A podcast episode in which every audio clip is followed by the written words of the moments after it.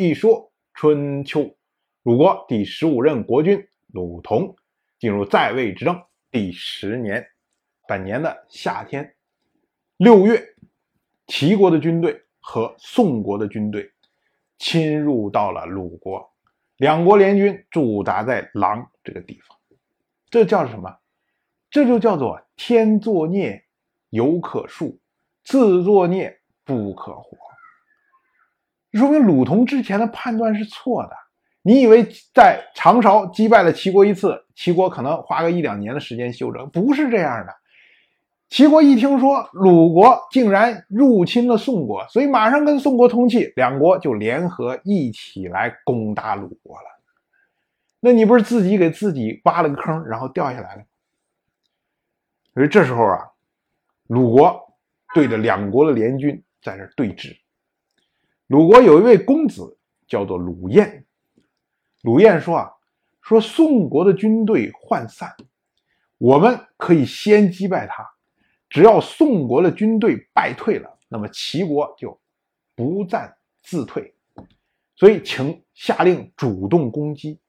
可是这时候鲁同已经傻眼了，不像长勺刚打完的时候那会儿自信心爆棚啊，所以鲁同就予以拒绝，说不行，说不能乱动。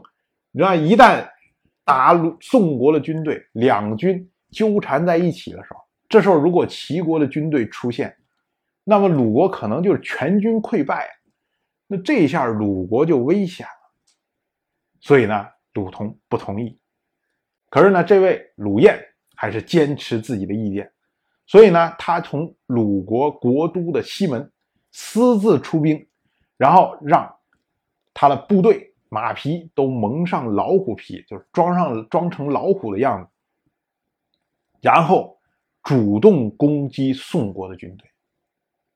结果鲁同本来在屋里面等着，说：“哎，看想了什么招能够把两国联军给击退了。”忽然有人来报说：“哎呀，说鲁彦已经带着人要去攻打宋国的军队了。”鲁同说：“这坏了，这年轻人呢太气盛，当然他自己也很年轻，所以呢。”鲁同也顾不上了，马上召集军队，跟随着鲁彦的军队，要在后面支援鲁彦。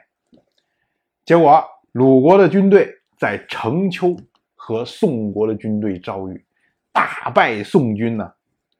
果然，宋军一溃败之后，齐国的军队也跟随撤退。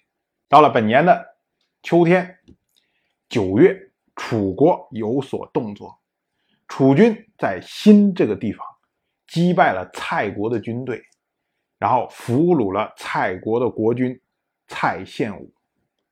这个事情啊，我们要说啊，这是春秋时代的两大活宝开始上台演戏了。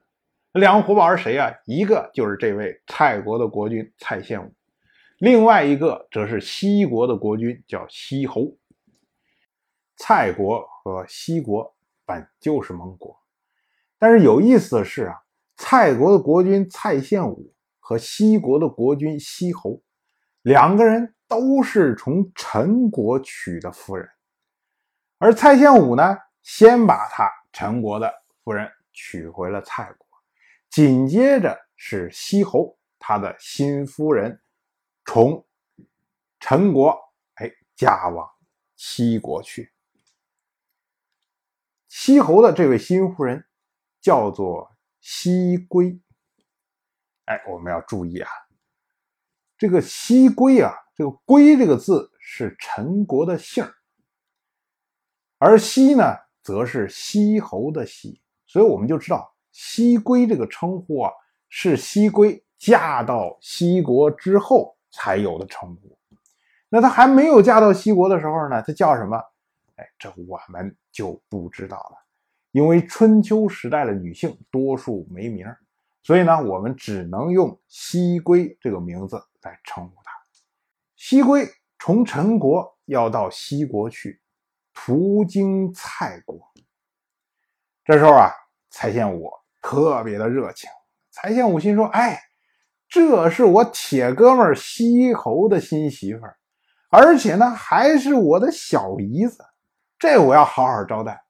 于是呢，他就将西归请入到蔡国来，然后呢设宴款待。结果就在这个招待的过程中，蔡献武行为轻佻，失了礼数。等到这位西归呢到了西国以后，西侯就知道了蔡献武这些轻佻的行为，于是西侯大怒，自己的新媳妇儿受到别人的轻浮，这个大怒这个事情啊，我们可以理解。但是呢，你对蔡献武不满，你就找蔡献武嘛。哎，可是西侯这个人呢？想法比较特别，他去找了楚国的国君米兹，他给米兹送了一封信，他说：“请您来攻打我。”这个很奇怪吧？楚国到处去打各个国家呀，每个国家都怕楚国打，可是这位西侯就要招楚国来打他。西侯说：“你楚国要来打我西国。”我就会向蔡国求援，那么蔡国援军来了之后，您就可以把蔡国的援军消灭。你说这是什么逻辑呀？可是这个建议发出去之后，米兹一听，好事儿啊，还有人让我去打，那我当然毫不犹豫啊。所以呢，米兹就出兵攻打西国。果然，西国就向蔡国求援。蔡献武哪知道这是个套啊？蔡献武想，这是盟国呀，我当然要去救援呢。于是呢，亲自带了大军去救援。没想到，在那儿等着他的是楚国的军队。结果楚军将蔡军击败，将蔡献武俘虏回了楚国。你看，我们看这西侯，这是一大活宝。可是蔡献武啊，在后面还有更高的招呢。这我们放在后面再讲。